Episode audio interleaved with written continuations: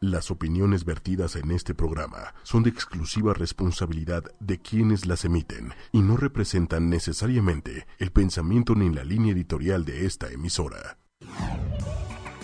Un espacio que te apoya Enseña a tus hijos a aprender. porque no nacemos sabiendo ser papás. Consejos, tips, información, ejemplos, dudas resueltas, Celia Hop, Lili Musi, explicaciones del comportamiento de tus hijos, aprendiendo a ser papás por ochoymedia.com. soluciones, línea directa, contigo, escuchándote, aprendiendo a ser papás. El consultorio está abierto ahora y más cerca de ti.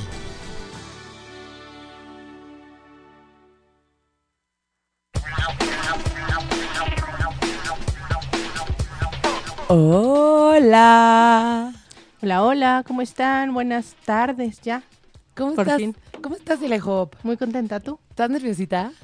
No, estoy muy bien. Soy muy feliz que te da como esa sensación antes de entrar Es- al aire. es Ojalá y que- nunca se vaya.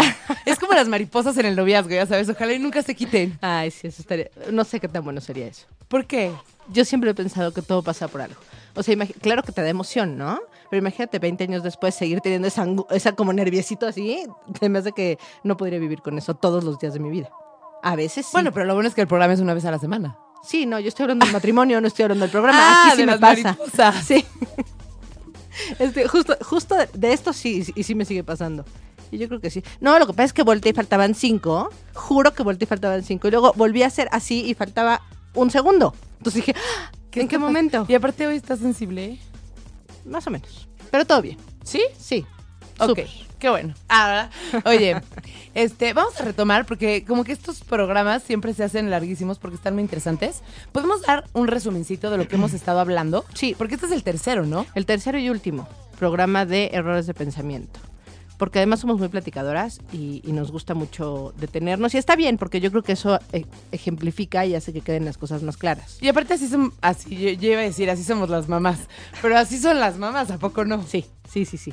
No, y nos gusta. Y, no, y además creo que este tema es súper importante. Porque vamos a retomar un poquitito, pero un poquitito. Voy a volver a hablar de, de los anteriores, pero es súper rápido porque además, ¿qué crees? Tengo una fe de ratas. ¿A poco? Sí. Sabes que la semana pasada me quedé pensando y dije, no, claro que no son iguales. Lectura de pensamiento y conclusiones adivino? apresuradas, Ajá. Y, y error del adivino sí son diferentes y ahorita te voy a explicar cuál es la diferencia. Buenísimo, pero ¿qué te parece que para los que nos están escuchando, Vamos que a- no nos habían escuchado, les digamos, ¿qué son los errores del pensamiento? Los errores de pensamiento son formas en las que tendemos a pensar equivocadamente, se llaman errores de pensamiento o distorsiones cognitivas, ¿no? Partiendo del punto que eh, los pensamientos son los que generan en nosotros un malestar o un bienestar, este, el, el error de pensamiento es lo que reafirma generalmente nuestros pensamientos equivocados. Pero como yo tengo esos errorcitos y son un patrón, digo, ah, por ejemplo, este... Hace, ra- espérate, es que me acababa de dar un ejemplo y se me fue el... exacto. O sea, la- no, como las personas altas eh, son groseras, si yo me encuentro a una persona alta pienso que ya es grosero y entonces eso refuerza lo que yo pensaba de las personas altas. Pero ese es un error de pensamiento, ¿no? Esos errores de pensamiento generalmente, eso, es lo- eso es lo que hacen, reforzar mi, eh, mi idea equivocada. Entonces, a ver, corre- o sea, califícame a ver si en palabras no de psicóloga es Usé muchas correcto. palabras de psicóloga, sí. No, la verdad es que no. Me encanta cómo aterrizas las cosas, porque Gracias. lo haces muy bien, muy entendible para el mundo. Pero a ver, los errores del pensamiento, entonces, de lo que he aprendido son como pensamientos erróneos que surgen a partir de interpretar la realidad de una manera no objetiva. Exacto. Que no se asuste la gente, porque si dices, está interpretando de una manera no objetiva, parece que está loca, pero no. Pero es, que eso muy nos pasa a todo el mundo. Todo mundo. Y- porque puede ser exagerar. Exagerar, si exageras, Es igual que- y ya no es objetivo. Justo por eso son, vamos a ver, son 14 errores de pensamiento, ya hemos visto 7, igual ahorita los vamos a, a decir súper rápido, pero eh, somos, normalmente somos, somos subjetivos, todos somos subjetivos, ¿no? Estamos hablando de nuestra vida.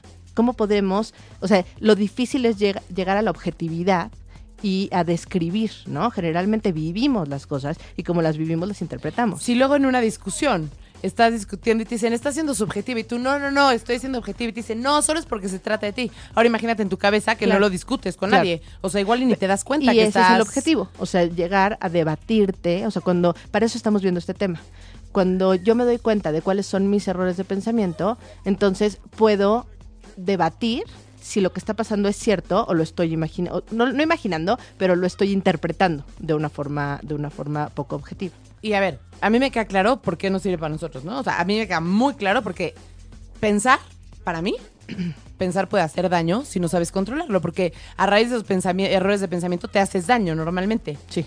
Pero, por ejemplo, a una mamá, ¿para qué le sirve saber esto en referencia a su hijo? En dos caminos. Uno, entre más sanos estemos nosotros emocionalmente, más salud emocional les vamos a brindar a nuestros hijos, ¿no? Que también lo hemos hablado mucho. O sea, lo que yo les, lo que yo les exprese, lo que, lo que ellos vean de mí, acuérdate que todos aprendemos viendo, ¿no? Y si yo veo a una mamá eh, poco saludable o eh, que tiene muchos errores de pensamiento, Porque se han de aprender, ¿no? Los errores de pensamiento. todo se aprende. Los niños hacen todo lo que ven. Todo, lo, o sea, es impresionante. Luego dices, ¿cómo, cómo, ¿cómo hizo eso? Si yo le dije tal cosa, pues sí, no es lo que decimos, es lo que hacemos. ¿no? Por eso siempre, bueno, no siempre, pero muchas veces los niños ansiosos, que normalmente son hijos de papás ansiosos, Pues sí. Sí. Hay, hay, un, hay un tema de personalidad, ¿eh? pero esto sí es genético, o sea, es genético y de aprendi- y aprendizaje. Entonces juntas las dos cosas y pues bombita, ¿no? Y entonces también está padre porque tú, si conoces los errores del pensamiento, puedes identificar si De- tu hijo está teniendo uno y Exacto. enseñarle identificar, atender, o sea, Como modificar. Ajá. Pero entonces ahora sí, ya hablamos eh, así. Sí. ¿Cuáles son? Ahí Número uno. Espera, Ay, me espera, sentí espera. como con Adal Ramones. Yo también me, Así de los cinco puntos del monólogo. yo también Ah, me va. sentí así como en programa. Bueno, como en programa como de televisión, así. Eh, bueno, el primero es filtro mental, ¿ok?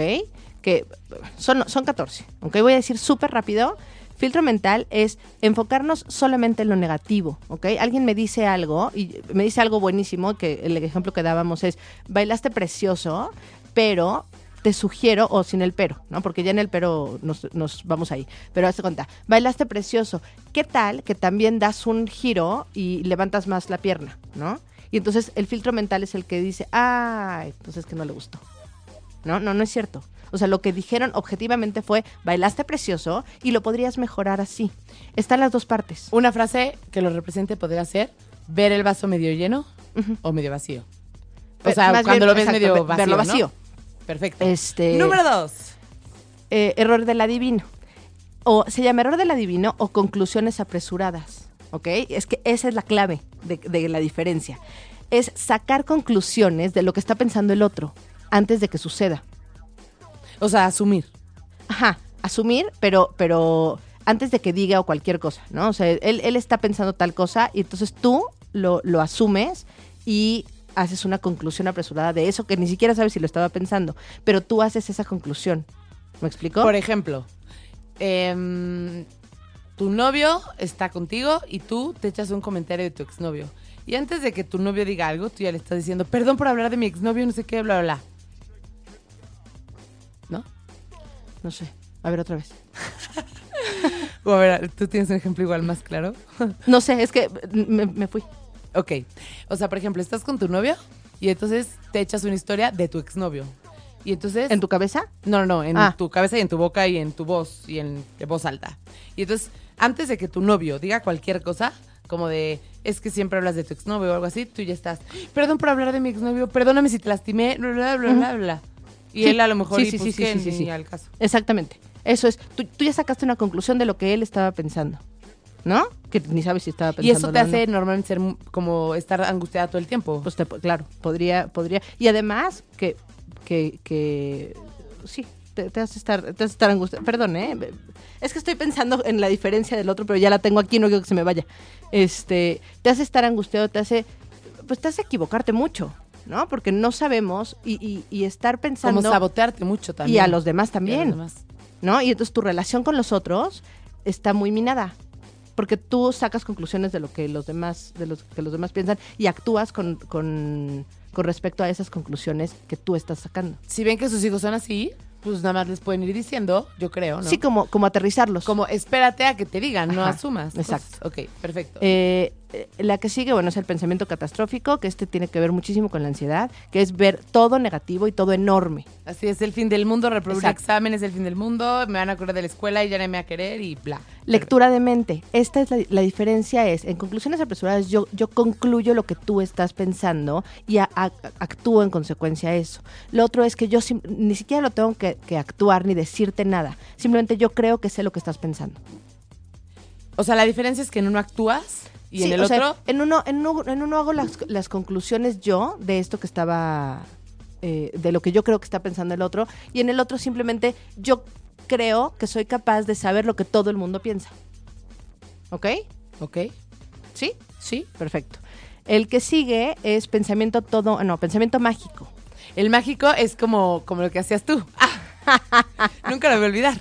O sea, el que antes de un examen, en lugar de cuando todos estudian, tú le rezas a los santitos. No, yo ya no lo hago. Bueno, yo lo hice alguna ajá, vez. pero, ajá, exacto. Cuando todos estudiaban, tú le rezabas a los Sí, santitos. por favor no me hagas esa propaganda ahorita, porque te van a decir que cambies de psicóloga. Si, si en lugar de rezar, me- digo, si en lugar de estudiar me ponía a rezar. Pero espérame, ¿con quién crees que los hijos van a tener más empatía? No, no, no, no, no. no.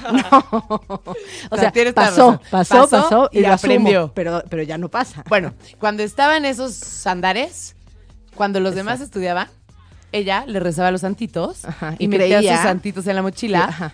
y, creía que eso iba a hacer que pasara. que pasar. Es absurdo, ¿no? Y, pero además, sí es, sí, eso y, por ejemplo, sí, como creer en la buena y la mala suerte y depositarlo todo en la buena o mala suerte sin nosotros hacer algo de que tome responsabilidad. Sí, es ¿no? como De creer que va a haber algo que te va a solucionar las cosas, pero lo clave es que justo tú no haces nada. Esperas a que eso te lo resuelva todo. Exacto. Eh, el que sigue es pensamiento todo o nada.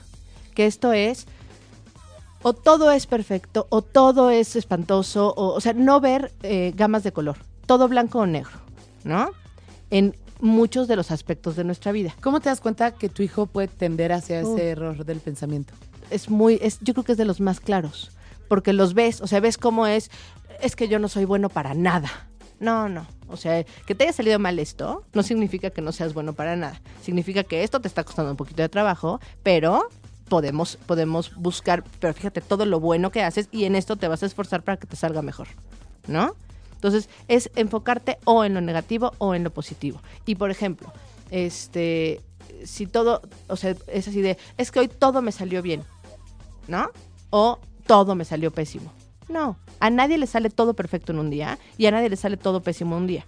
Lo que pasa es que estamos enfocándonos en ver esos buenos y esos malos, ¿no? Perfecto. Perdón. Eh, luego, bueno, hasta aquí es el resumen de los programas anteriores, ¿ok? Muy A- bien, Ahorita ya, sí, empezamos. Respiramos, ya sabes. Empezamos con eh, el séptimo es descalificación de lo positivo. Esto es desconfío en lo bueno que hago. O sea, yo Siempre crees que lo puedes hacer mejor, entonces siempre sientes que está mal. Es- ajá, y hazte cuenta, oye, felicidades, sacaste 10 en el examen de matemáticas. Ay, sí, pero estaba facilísimo. ¿Sabes? O sea, es- como que te desvaloriza. Ajá. ¿Y, y no tiene que ver con el perfeccionismo un poco? Sí, o sea, es que acuérdate que no, esto no está aislado, ¿no? Y muchas veces, por eso decimos que por lo menos tenemos uno. Hay varios que van como agarraditos de la mano, ¿no? Pero sí, o sea, esto tiene, ahorita también vamos a hablar de pensamiento perfeccionista porque es otro de los errores de pensamiento. Y hay otro más, este, que se llama, o sea, hay, hay varios que están como en el mismo paquetito de este. Pero este en especial es cuando yo creo que lo que hago no, o sea, aunque lo haya hecho bien, siempre busco cómo descalificarlo. Y por ejemplo, este te da directo a la autoestima. Pues sí. Pues sí. ¿No? O sea, como baja seguridad y pues no, yo no puedo nada. ¿No? Eh, eh, sí. Luego viene la etiquetación. ¿Tienes algo más de este? En mi cabeza nada más. Y saqué conclusiones. Caí en el error del pensamiento del adivino. No, no es cierto. No, todo bien. Sigamos. Ok. Luego viene etiquetación, que es cuando nos juzgamos por algo que hicimos mal. ¿Ok? Pero nos juzgamos completamente. Que esto es lo que hablamos mucho de los niños. ¿No? O sea, nosotros no debemos etiquetar a los niños diciéndole, eres un berrinchudo. No. ¿Hiciste un berrinche? Sí, pero eso no te hace ser un berrinchudo. Porque ese niño que hace berrinche tiene muchísimas otras cosas que son muy positivas y que lo hacen un ser completo, ¿no? Que está haciendo berrinche y eso no está bien, sí. Pero entonces no sé, o sea, sería esa etiquetación eh, nosotros podemos hacerlo con ellos y luego ellos mismos. No, es que yo soy un berrinchudo. O sea que nor- normalmente, por ejemplo, los niños que caen en este error del pensamiento, no es porque sus papás caigan en el mismo, a lo mejor es porque sus papás mismos los etiquetan Exacto. y ellos se la compran y se etiquetan. Y no solamente, o sea, ahí sí, ojo, ah, estábamos platicando, no, los, los niños no solamente están con nosotros, ¿no? También están en la escuela, también están con los amigos, también, o sea, están en un ambiente rodeados de muchas personas. Entonces, no solamente, a lo mejor tú tienes mucho cuidado en eso, pero la amiguita le dice, ay, eres bien llorona. ¿No? Entonces, no, es que yo soy bien llorona. No, espérate. O sea, tú lloras algunas veces, pero eso no te hace que por todo llores ni que seas una llorona, ¿no? Eres una niña sensible, sí, ¿no? O sea, como sí, sí darnos cuenta que nuestros hijos no solamente están en nuestras manos, para bien y para mal. Sí, ¿no? claro. Porque a veces les hace mucho bien estar en otro ambiente y a veces decimos, ay, pues como que no, no tanto, ¿no? O sea, o a veces el ambiente no es el, el, el que quisiéramos y no podemos controlar el entorno completamente. Pero de todas maneras así va a ser la vida, ¿estás Así de es, acuerdo? por eso, Entonces, pero por eso, o sea, tenemos que estar como muy claros y cuando esta también es una que los niños tienden mucho, ¿no? A, ah, es que yo, a mí me llegan a, a- a terapia así de, pues es que sí, como yo estoy muy mal, por eso vengo a terapia. No, no, tú no estás muy mal, ¿no? O sea, tú tienes la oportunidad de, de corregir y de darte cuenta de algunas cosas, pero todos tenemos muchas, muchas cosas que podríamos corregir, nada más que tú sí lo estás haciendo, ¿no? Otros no como que es, es, es darle la vuelta y, y girar como esa información, porque sí tendemos a, a etiquetarnos todos, ¿eh? Bueno, no todos, pero No, pero muchas- algo que me encanta que has dicho como varias veces a lo largo de todos los episodios es justo eso, ya sabes. Nunca decirle, o sea, no ponerle un adjetivo directo a la persona, sino al hecho de lo que está haciendo. Es que calificamos eso te permite no cambiar. individuos. O sea, a ti como que no te limita, no te autoetiqueta, ya sabes. Así es. Exacto. Y así no limitan a sus hijos, mamás. Sí, sí, es que es bien importante, de verdad. Es que además parecen cosas súper sencillas, pero son así como un boom, ¿no? Para los niños son súper importantes. Y para nosotros mismos también. O sea, si nos damos cuenta nosotros, creo que este programa ayuda en, en dos vías. Ya sé, a mí me confunde cañón, como que de repente empiezo como a aplicarlo, ya sabes, no tanto a niños y de repente digo, a ver, estamos en aprendiendo a ser papás. No, pero está bien. O sea, porque para ser papás, o sea, para, para poder ser un buen papá, tengo que ser un buen ser humano, ¿no? O sea, tengo que Y nunca está de más tener herramientas para ser una ayudadita. Ah, Exacto, exacto. Eh, bueno, la que sigue es eh, pensamientos tiranos o debería. Esto es algo que nos pasa, ahí sí me atrevería a decir, que al 95% de las personas. júralo. Es que, ¿cuántas veces no nos decimos, es que yo debería hacer esto, o tú deberías hacer esto? En esta corriente lo que tratamos es de quitar estos pensamientos deberías, porque el debería vamos a cambiarlo por sería deseable o me gustaría tal. O hazlo. Sí, Ah, de lo que se trata esto es de tratar, o sea, de que yo quiero que todas las cosas salgan como yo quiero que, o sea, como un poco el control. Tú, Lili, deberías estar haciendo esto, esto y esto. Pues sí, eso es lo que yo quisiera. Pero yo no puedo, o sea, ¿quién soy yo para decirte a ti lo que deberías o no deberías? Sería deseable que empezáramos el programa platicando, pero no te voy a decir, oye, deberías hacer esto, esto y esto. Es una palabra, ¿eh? Y parece una bobada. Pero una vez que tratamos de cambiar, o sea, lo que pasa es que sí, Es que, o sea, no siento que parezca una bobada. Siento que te puede cambiar toda la manera en que tú ves la vida. Toda la manera, es decir, en que tú estés acostumbrado a regirte por el deber ser Exacto. o a Es- regirte por tus decisiones, ya sabes, y por lo que tú vas queriendo construir en tu vida. Exacto. De eso se trata. Algo te iba a decir, ¿qué me estás diciendo hace un segundo? Que deberías empezar hablando de tal cosa, no. No, pero ya me acordé. Se me está yendo, espera, no te rías. Ah. Eh, ah, lo que nos estás explicando ahorita, entiendo muy bien cómo lo aplicas tú como mamá. Pero ¿cuál sería el error del pensamiento de un niño? El mismo. Es que es yo debería. Acuérdate que Siempre es el yo debería. el ah, o el tú deberías. Mamá, deberías cumplirme que quiero esto. Y eso también es un error del pensamiento, Claro. hacia, afuera, hacia, hacia afuera o hacia adentro. Claro. ¿No? O sea, tú deberías de- venir a ponerme los zapatos. Y si no se los pongo, entonces se frustra muchísimo. Porque es lo que él cree que yo debería estar haciendo. En general, la palabra debería en psicología Se no debería- es buena. No, Se debería quitar. se debería quitar. Pues de verdad sí, de eso se trata. Y por eso son tiranos, o sea, se llaman pensamientos tiranos o debería, ¿no? Porque es yo quiero que tú hagas lo que yo estoy pensando, ¿no? O yo debería o sea, hacer esto. tú deberías, según yo. Exacto, todo es según yo, Muy bien. ¿no? Obviamente eso causa mucha frustración porque cuando nos damos cuenta, imagínate cuando un niño se da cuenta que además, pobrecitos, sus deberías son, o sea, pues no, no es que los papás les los obedezcan, ¿no? Así de mi vida. ¿No? Entonces imagínate cuando, cuando se dan cuenta que no es así, pues está canijo para ellos, ¿no? Sí. Y para nosotros también, pero de lo que se trata justo es fortalecernos, porque llegamos adultos y siendo muy poco tolerantes, Muy, muy poco conscientes de que la gente no va a hacer lo que yo creo que tiene que hacer. O al revés, como decías. Haciendo lo que la gente cree y dejándote al final. Exactamente. El siguiente son pensamientos perfeccionistas. De estos ya habíamos hablado un poquito.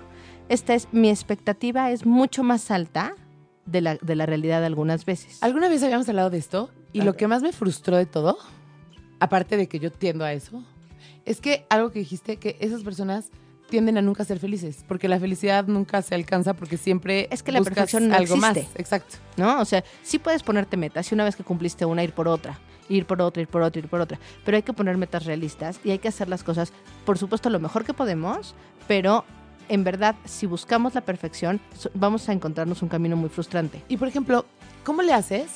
O sea, todas las mamás quieren lo mejor para su hijo, ¿ya sabes? O sea, todas las mamás, según yo, aunque creo que los- las épocas han cambiado, pero las mamás cuando yo era chiquita, yo me acuerdo que todas las mamás querían que sus hijos se supieran todas las capitales de la República, ¿ya sabes?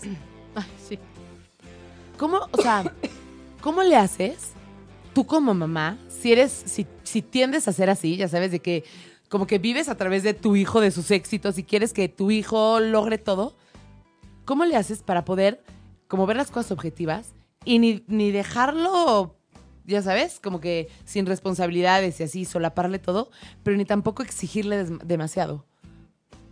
Es que creo que tiene que ver con las expectativas nuestras, ¿no?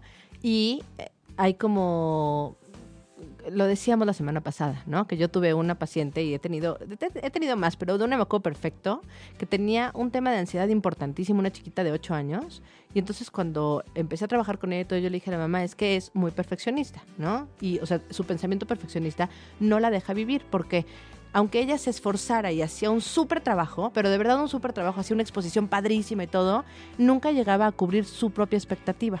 Y las expectativas normalmente en los niños chiquitos de esa edad más o menos eh, se, se establecen en cuanto a qué? En cuanto a lo que ellos imaginan o normalmente en cuanto a, a los estándares que cree que su mamá va a tener. Es que se- lo que pasa es que se mezclan. Va en una escuela como muy, muy competitiva, tiene una familia muy competitiva, entonces eh, lo que ellos creen, sin que se los digan, porque estoy segura que, bueno, no estoy segura, pero me imagino que no se lo decían así, de tienes que ser lo mejor, si no, no te quiero. Pero esa es la interpretación de los niños, ¿no? Ese es el error del pensamiento. Yo tengo que ser perfecta para ser querible. Si no soy perfecta, no me van a querer. Entonces, imagínate el estrés que le genera a una niña o a un niño, y a un adulto, ¿eh? Si yo no hago las cosas perfectas, entonces no, no soy suficientemente valioso para que la demás gente me quiera. Es ahí donde, empieza, donde está como, como delicado. ¿no? Tengo una pregunta. ¿Puedo? Porque Sí. sale un poco de esto. ¿Tú crees que las relaciones interpersonales en general, todas tienen que ver con, con lo que te da la gente? O sea, todas son como por interés. Interés de cualquier, o sea, no tiene que ser monetario, ya No, sabes. pero como una ganancia, Ajá. yo creo que sí. O sea, yo creo que sí en, en lo más cotidiano. Hay gente como mucho más trabajadita, que, que, que- mucho más trabajadita, estoy hablando de un Gandhi, ¿eh? O sea, que, que ya no, ¿no? O sea, que, que entienden Bueno, sí, que, Que- ya la espiritualidad Pero está- exacto, o sea, están como en la trascendencia. Pero creo que los terrenales deberíamos llegar un poco a eso. Y sí, pero sí es cierto que estamos buscando un, un, un ganar, ganar lo que sea. un ganar. Y el ganar es sentirme bien, ¿no? O sea, no necesariamente que me dé algo más esa Puede persona. ser que sea, pero que yo me me, siento feliz cuando me sonríe, ¿no? Y entonces ya buscar esa sonrisa me está dando una ganancia. Entonces yo, yo creo que sí, la, la, incluso eso es lo que lo refuerza, ¿no?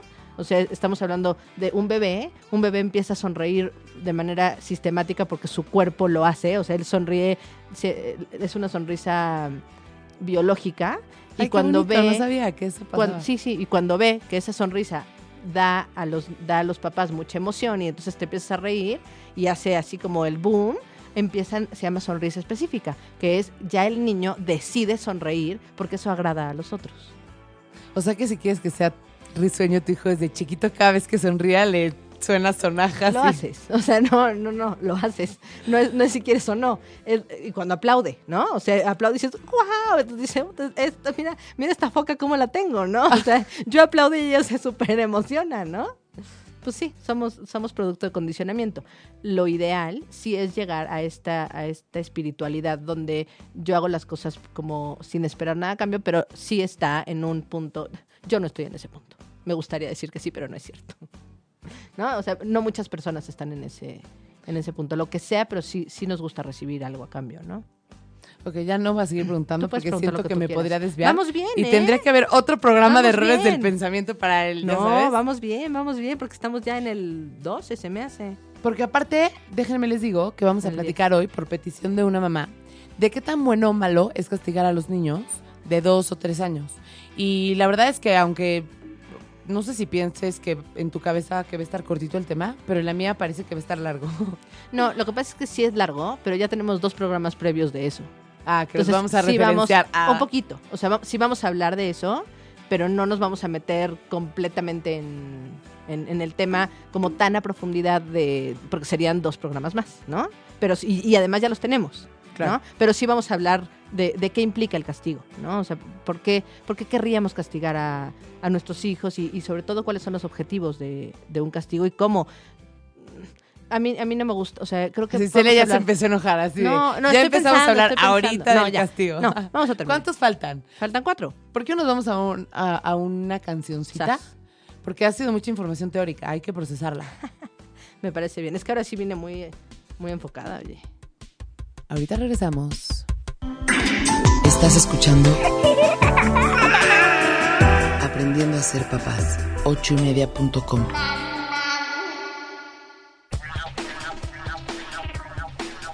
que espero que hayan estudiado, repasado en su cabeza a todos los ocho. ¿Son cuántos? ¿14? ¿Son 14? Entonces llevamos 10. Llevamos diez, así es. Venga, Celia, pues vamos con todo porque quiero saber de los castiguitos. Ok, este, estábamos en pensamientos perfeccionistas, ¿no? Ese fue el último que, que vimos. Eh, bueno, nada más para cerrar con, pensamientos perfeccionistas, es la consecuencia es que en verdad nos podemos sentir muy frustrados, muy tristes y muy tensos, ¿no? Cuando las cosas no siempre salen como yo esperaría y además tiendo a, a veces ni siquiera cumplo con lo que tengo que hacer porque no es, no, no llena mi ojo, ¿no? Eh, el 11 es magnificación, minimización. Que es- Siento que como que me has dicho muchas veces lo mismo con diferentes palabras. es que sí, o sea, es lo que te digo, sí, sí están como muy de la mano y, y están muy, muy relacionados. muy relacionados, ¿no? Por eso es que te digo que tenemos más de uno. Y esto es, magnificas tus equivocaciones y, Y minimizas minimizas. tus logros. que era lo mismo que me habías dicho hace un segundo. Parecido, que lo de los exámenes. Ok, Ajá. a eso se parece. O sea, exactamente lo que pasa es que ahí en el otro es, estabas buscando descalificar lo que, o sea, es yo lo hago mal, ¿no? Este lo, sí estuvo fácil porque yo, yo lo hago mal.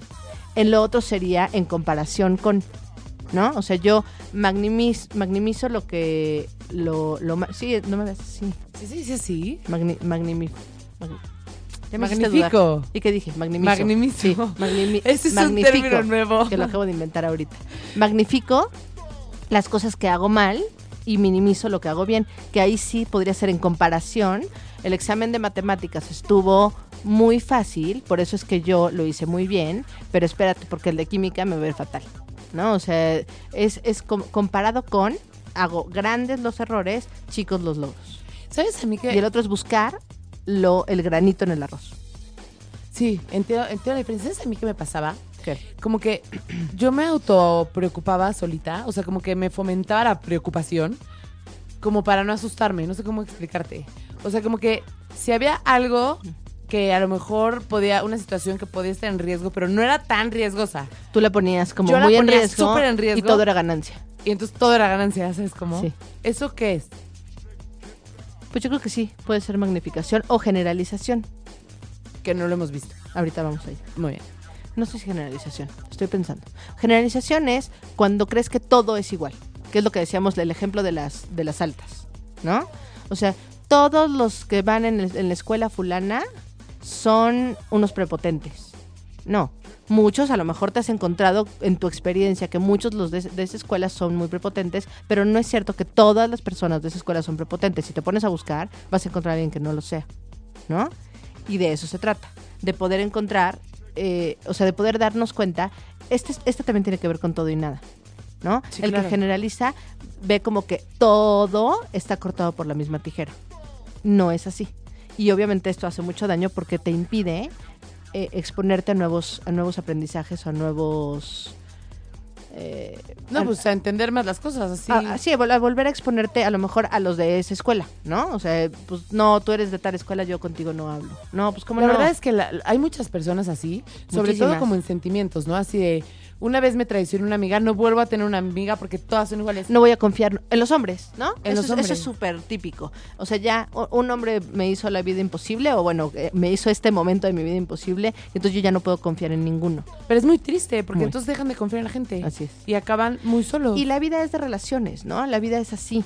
O sea, yo siempre pienso que eh, un noviazgo es un ensayo. Tú no, no sabes hacia dónde va. La vida es un ensayo en sí, ¿no? Ah, Nunca sabes hacia dónde vas a dirigirte. Tú esperas que cuando empiezas una relación concluya en un matrimonio, y lo pongo entre comillas, ¿no? O sea, que, que vivan juntos, etcétera, porque esas son las expectativas que tenemos socialmente de una relación de pareja, que va a terminar en, un, en, un, en una relación más estable y más duradera. Pero una vez que ya estás casada, tampoco nada te asegura que esa relación va a ser para toda la vida, ¿no? Y a mí lo que me gusta es ver como un noviazgo como un ensayo para todo lo que aprenda de ese noviazgo, tal vez sí va a ser para toda la vida, ¿no? Pero no lo sé. Y mientras tanto trato de ganar lo más que se pueda aprendiendo de esa persona y de mí para que después tenga, sepa cómo tener una relación con otro. O sea, todo lo que aprendí de esta me sirvió como ensayo para el que sigue. ¿No? Y lo que sigue, y lo que sigue, y lo que sigue. Entonces, no verlo como fracasos, sino como experiencias. Pero eso es lo difícil. ¿Sabes yo cómo lo veo? Igual como que va a sonar un poco mal, A ver. pero no. O sea, a mí me gusta ver la vida como un juego. No quiere decir que no sea seria, ¿ya sabes? Pero quiere decir que, para empezar, todo puede pasar. Y que la Y no verdad sabemos es cuánto que, tiempo vamos a estar aquí, además. aparte no sabemos cuánto tiempo vamos a estar aquí, pero aparte, o sea, como que siento que si te tomas demasiado serias las cosas, corres el riesgo de dejar de vivir, ¿ya Exacto. sabes? Y eso es lo que nos pasa a la mayoría de las personas, ¿no? O sea, y como en muchas reflexiones esto es de lo que se habla, de no, pues, o sea, ya dejé de vivir por, por estar tan, tanto tiempo en el trabajo, ¿no? En principio trabajas para tener más cosas para poder disfrutarlas con tu familia, ¿no? O con, o con lo que tú quieras, no, no importa si tienes familia o no. Pero para eso se busca, por ejemplo, un ingreso, un ingreso económico. Y después te das cuenta que no tienes ingreso, o sea, que ya tienes dinero, pero no tienes tiempo, entonces no puedes ga- gastarlo como tú lo querías gastar. Entonces sí, creo que me gusta tu forma de ver las cosas, porque la, la vida es un juego, donde ten- O sea, un juego serio, digamos claro, así. con reglas. Un- un juego Todos con los juegos tienen reglas. Y aquí las reglas también cambian. Ah, Muy bien. Entonces, bueno, eh, la generalización fue este, ¿no? Generalización excesiva. Ojo, la mayoría de las personas tendemos a generalizar cosas. Este es un tema de generalización excesiva, cuando yo creo que todo lo que. Yo ya lo vi todo, ¿no? Pues no lo has visto todo, te falta, nos faltan mil cosas por vivir. Em, pensamiento emocional. Este creo que también nos pasa a muchas personas. sobre todo a Es- las mujeres. Mm, No, yo no sé, no, no me atrevería a decir que, o sea, estamos socialmente estamos más etiquetadas de esta forma, pero no necesariamente. También ha- hay hombres que, que la- lo viven así. Ayer fui a una, librería y, el, el, que me atendía, que además es un divino, me terminó, porque estaba yo buscando un libro, ¿no? Para, para tratar con uno de mis pacientes. No, es que estos temas son bien importantes, ¿verdad? Me decía. Y yo, sí, pues sí, son muy importantes. Este, y usted a qué se dedica? No, pues soy psicóloga. Ay, yo ahorita fíjese que estoy yendo a terapia. ¿no? Entonces me, empezó a platicar y me empezó a platicar que había terminado con una, que había tenido una novia, que él la había tomado muy en serio, pero que para ella no había sido en serio y que él estaba muy mal, ¿no? De verdad se veía muy mal. Yo le decía, bueno, pero ya estás, ya estás buscando ayuda, que eso es lo importante, ¿no? O sea, divino. Mm, Yo creo que las mujeres y los hombres somos igual de sensibles, ¿no? O sea, digo, cada quien, no voy a, a generalizar, pero creo que cada quien, o sea, no, no tiene que ver con género, sino con cómo vives la vida. ¿No? Tengo muchas preguntas, pero necesito que expliques el pensamiento emocional. Ahí voy, ahí voy, ahí voy. Para poder preguntar después. Sí, pero las voy a apuntar. Eh, esto es pensar que en cómo me siento va a influir en que yo sea exitosa o que falle. ¿No? O sea, yo hoy me siento un poco sensible, entonces seguramente mi día va a estar fatal. Ah, yo sí, porque yo sí siento que muchas cosas tienen que ver con el estado de ánimo, pero no como lo estás diciendo, ¿no? No, o sea, claro que tiene que ver, pero sí es cierto, o sea, ese es el error de pensamiento. O sea, si yo me siento triste, entonces a fuerza todo mi día va a apestar. Sí, así de... Pues no, sí me siento triste, pero pues tengo que ver cómo le hago para que mis cosas salgan bien, porque Sí. pues si no estoy apestada, ¿no? Nada de que corté, me siento triste, tengo una ya- junta importante, hoy no la puedo tener voy. porque va a salir mal. Exacto, ¿no? De eso se trata. Que sí nos como un pasa a poco el pensamiento mágico, pero al revés. No, el pensamiento mágico sí está encaminado a O sea, el pensamiento Como la mágico te lo resuelve, pero este te lo arruina. Y no toma responsabilidad. es que no, no, pero el pensamiento mágico también te lo puede arruinar, Sí, sí, sí. ¿no? O sea, si yo camino y piso las rayitas, seguro me va fatal. Superstición, Ah, claro, sí es cierto, tienes toda razón. ¿no? O sea, el pensamiento mágico va para los dos lados. De lo que se trata el pensamiento mágico es que no me responsabilizo yo y hago responsable al- al- a la fortuna, ¿no? O sea, a la fortuna o a algo que yo decidí, por eso es mágico. ¿no? ¿Y los niños cómo podrían pensar algo así? No con el ¿Mágico? mágico, no. Ah, con esto. Con el emocional. Pues tal cual. ¿No? Hoy me fue mal en tal lugar, entonces pues no, no, no voy, no- ni quiero, o no voy a poder ir a casa de mi amiguito, entonces pues ya estoy súper triste y, y, y su día, es que es igual, o sea, la forma, los niños piensan igual que nosotros, pero, pero son chiquitos, ¿no? Entonces lo mismo, yo me siento triste, pues entonces no voy a poder estar bien en la escuela. Y luego, luego los ves. Es o sea, tú ves cañón. cuando llega un niño y, y- y que no está, que no está bien. Entonces hay, hay que darle el giro a que no piense que porque, o sea, se vale estar triste, pero eso no puede mover todo tu día. Pero está cañón, porque luego yo soy la primera que estoy diciendo, no subestimen a los niños porque los niños piensan como No los fácil. adultos. Pero, por ejemplo, ahorita no me imaginé a un niño pensando así, ya sabes. Así de, estoy triste porque tal, mi día va a ser un fracaso. Sí, o, o me fue, o me, me fue muy mal hoy en la escuela y entonces llegan muy tristes a su casa. Entonces, como que, acuérdate que esto no es consciente, esto es algo que haces eh, sin, sin pensarlo, ¿no? O sea, aparece. Y una mamá, ¿cómo se puede dar cuenta, por ejemplo, si esta persona tiende mucho a hacer esto, este pensamiento emocional, y llega seguido tarde a su casa? Digo, tarde, triste a su casa, pero como es común, Pues reflejándole las cosas positivas que tiene. no, pero ¿cómo se puede dar cuenta la No, mamá? Te das cuenta porque te- o lo ves triste o hasta los niños son muy Pero si es muy transparentes. seguido. Por eso, más cuenta te das. Pero ¿y si piensas que es normal o eso no pasa? O sea, no, como que es triste que, a ver, se pone lo- serio. Lo, normal es que los niños estén bien, estén felices, estén tranquilos. es- o sea, los- un niño por naturaleza está feliz, ¿no? Cuando un niño no está feliz todos los días o muchas veces está triste, hay algo que no está bien. Más o menos de, o sea, ya sé que igual estoy metiéndote en problemas, pero a partir de qué edad podrías decir que ya puede ser más normal que de repente esté triste, ¿sabes? No, es que los niños tienden a ser felices, ¿Hasta qué edad? ¿no? Hasta La- ¿Hasta que les entra la pubertad? No lo sé. No, no lo sé, no lo sé así. Es que estoy tratando de imaginar. Lo que pasa es que, claro, puedes encontrar. Es que no, pero no es normal. O sea, no. Los niños tienen que ser felices siempre. Siempre que sean niños. Claro, en la pubertad empiezan temas hormonales, que es, que es parte de la, de la normalidad. Pero antes de eso, no es normal que un niño llegue muy triste porque sus amiguitos lo trataron mal. Hay que ver qué está pasando con eso. O sea, siempre la normalidad es. eh, Los niños buscan la felicidad. Y por ejemplo, para, o sea, hay muchas cosas que te hacen darte cuenta de que tu hijo está como tendiendo hacia algún error del pensamiento. Pero ¿qué tanto te puede ayudar platicar con ellos? Todo. Y por ejemplo, me imaginé que esa era tu respuesta, Bien por eso la pregunté, Ada. Pero, mm, o sea, ¿cómo platicas con ellos? ¿Cómo como, te como platicamos tú así, oye mi amor, te das cuenta, o sea, imagínate que llegó un niño súper triste, ¿no? ¿Qué pasó, amor? Está- te veo que estás como triste, o sea, es importante reflejarles, ¿no? Lo que, lo que estás viendo. Me doy cuenta que estás triste, ¿qué te pasó? ¿No? ¿Me, me quieres platicar? No, ahorita no, ok. Muchas veces podemos decir, ay, a mí, a mí a veces me pasa que me siento triste, me siento triste cuando esto, esto y esto. Entonces, ¿en serio? Sí, mi amor, ¿no? Pero también me doy cuenta de todas las cosas buenas que tengo y entonces ahí es cuando digo, ay, no, mira, no está tan mal. ¿no? Pero muchas veces los niños no saben cómo expresar sus emociones. Si yo las empiezo desde mí, es mucho más fácil que ellos entiendan lo que estoy diciendo para que puedan abrirse. Y es, no, discúlpame, no soy mamá, pero es normal que la mayoría de las mamás platiquen así con sus hijos. No lo sé. yo creo que no es lo más común, pero No digas debería. no, no, no, no, no, no iba a decir debería. No, yo creo que no es lo más común, pero sí también veo que hay muchas que lo hacen, ¿no? Y que que creo, creo que cada vez se está haciendo más. A lo mejor no, no tanto como sería deseable, pero, pero sí, sí creo que cada vez lo hacen más y este tipo de programas ayudan para eso, porque a veces también podemos librarnos de una, de una terapia si nosotros mismos empezamos a buscar qué es lo que están sintiendo nuestros hijos, cómo lo están sintiendo y cómo lo podemos canalizar de diferentes formas.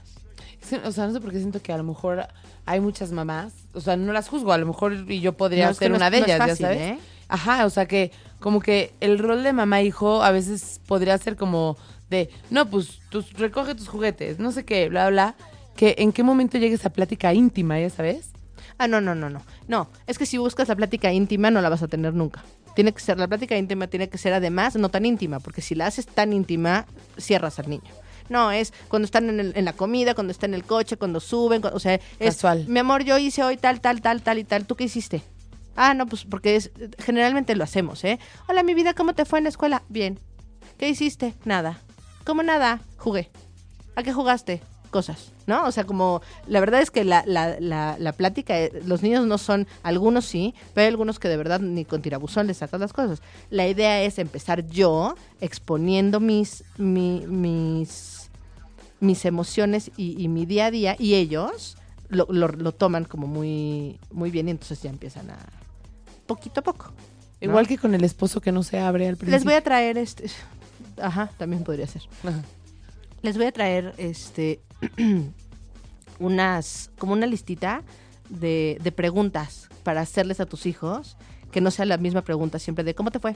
¿Qué hiciste?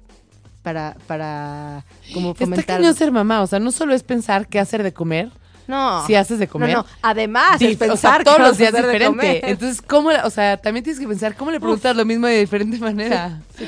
Neta, sos superhéroes, todas. Sí, la verdad es que sí, sí es. Es lo máximo, pero sí no es fácil. Oye, y contestando a una de nuestras superhéroes, A ver, ya acabamos, falta, Me falta uno. una. A ver, venga, venga, venga. ahí voy, ahí voy. Es el último, ya nos vamos con los castigos. Con los castigos, exacto. El último es personalización. Este pasa muchísimo. Es, creo que soy, que todo lo malo me pasa a mí y siempre las cosas dependen de mí. O sea, es como... ¿Víctima? No, más que víctima, yo siento que soy el dueño del mundo y entonces soy el único protagonista del mundo. O sea, todo gira alrededor Entonces, de ti. Exacto. Todo me pasa a mí y yo soy el que controla o el que puede hacer si sí o si no. Eh, claro, como yo soy el peor del mundo o como yo soy la mejor del mundo. O sea, todo tiene que ver conmigo. O esto solo me pasa a mí. ¿No? Es un silencio de pensamiento. Sí, te veo. Te veo, te veo los O ojos. sea, sí, pero ¿me podrías dar un ejemplo un poco más, ater- o sea, como, sí, más aterrizado a un niño? fallé el gol. Siempre yo fallo el gol. O sea, si lo hubiera tratado de meter a alguien más, lo hubiera metido. Pero yo no, yo no meto goles. Y normalmente tiende a ser negativo o positivo. O... Puede ser de las dos, pero generalmente acuérdate que los errores van más enfocados a- al malestar, ¿no? Entonces sí va, va como, pues a mí me pasa todo. Oye, está cañón. Este programa es como para escucharse como tres veces, ¿no? Y son tres, ¿no? No, bueno, pero en este ya dimos. Sí, no, yo creo que con este con ya. este. Oye, y entonces, a ver, con esto, si logramos identificar los errores del pensamiento, nuestros van a ser más sanos nuestros hijos. Y si también logramos identificar los, los errores de pensamiento de nuestros hijos, les podemos ayudar a que los, a que ellos solitos los vayan identificando también y como equilibrando, ¿no? Todo se trata de, de emociones en equilibrio. Así es. O sea, tú dices mucho, por ejemplo, que la ansiedad no es mala si está en un nivel adecuado. Lo mismo pasa con todo Todas lo que tiene que ver con los errores de pensamiento. Es algo que se desborda de un punto equilibrado. Es que los errores de pensamiento como tal, mm, no estoy tan segura. O sea, yo sí creo que tenemos que bajarlos. Eso sí no tiene que estar tan equilibrado. Más bien tendría que estar más bajito para poder realmente como... Pero es que casi todos tienen su contraparte. O sea, tampoco creo que sea tan bueno ver siempre el vaso súper lleno No. si está vacío, ya sabes. No, no, no, no. Hay que ser objetivos, pero en el error de pensamiento normalmente no estamos siendo objetivos. Entonces, por eso es que te digo que creo que hay que bajarlo más, porque es descalificación de lo positivo, pues no. O sea, claro que hay veces que voy a hacer cosas malas, pero tiene que, o sea, tengo que estar claro y objetivo con que esto en verdad me salió mal, ¿no? Y esto en verdad me salió bien, pero no tratando de disminuir lo que sí me salió bien.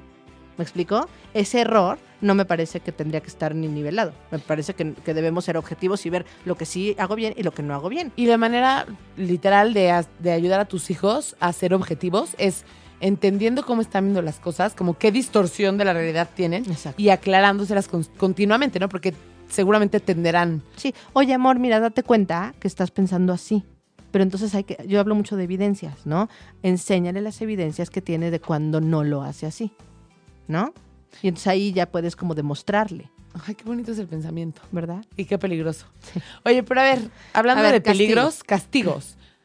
Fíjate, ¿Hay que castigar o no hay que castigar? ¿O yo, qué? yo sí creo que las consecuencias existen, ¿no? Y hemos hablado de consecuencias naturales y consecuencias... eh, sí, tenemos, tenemos invitados hoy que vinieron a, a conocer a conocer ocho y media. Y también vinieron a platicarnos de los castigos. Y también, vente, vente, te invitamos. ¿En cuál puede? ¿En este de acá? Vente, María José. Bienvenida. A ver, contesto. O no sé. Yo, yo creo que, o sea, lo que hemos hablado en otros programas es de la importancia de tener límites, ¿no? La pregunta era si era bueno castigar niños de dos años, dos años y medio. Recuerden de los, los Terrible Two, ¿no? Que, que tan famosos son. Este.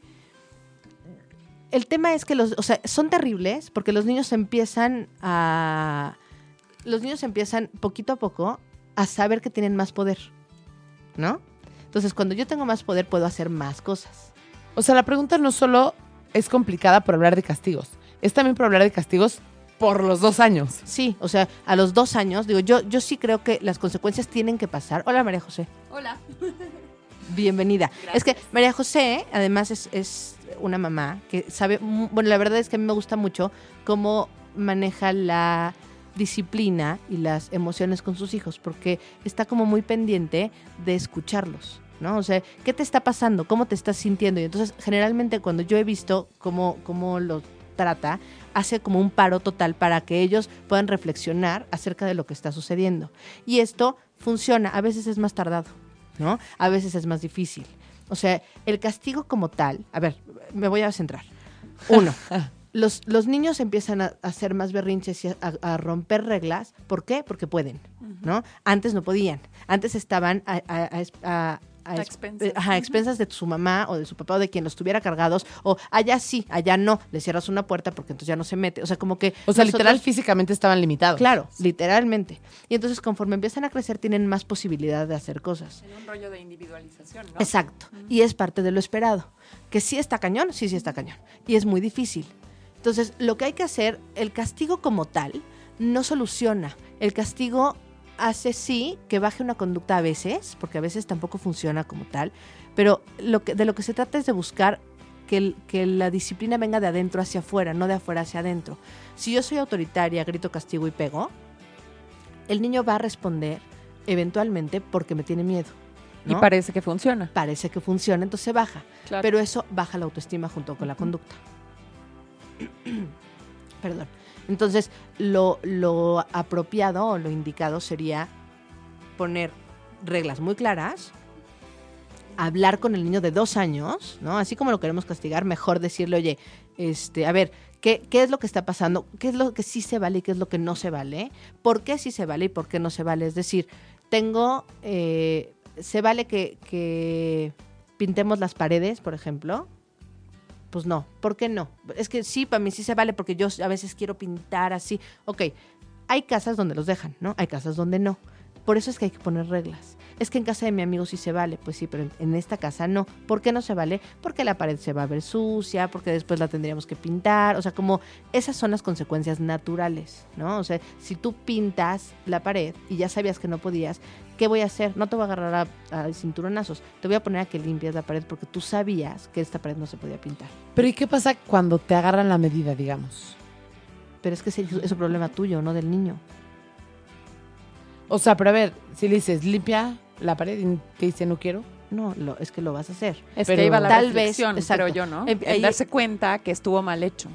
Sí, exacto. Vas, Pero no tienes que, mi, mi onda sería como no tienes que decirle tú, estuvo mal hecho que pintara la pared, sino es como lograr, que ahí es donde yo le encuentro lo difícil a la maternidad, lograr que él se dé cuenta que estuvo mal Exacto. eso que acaba de hacer.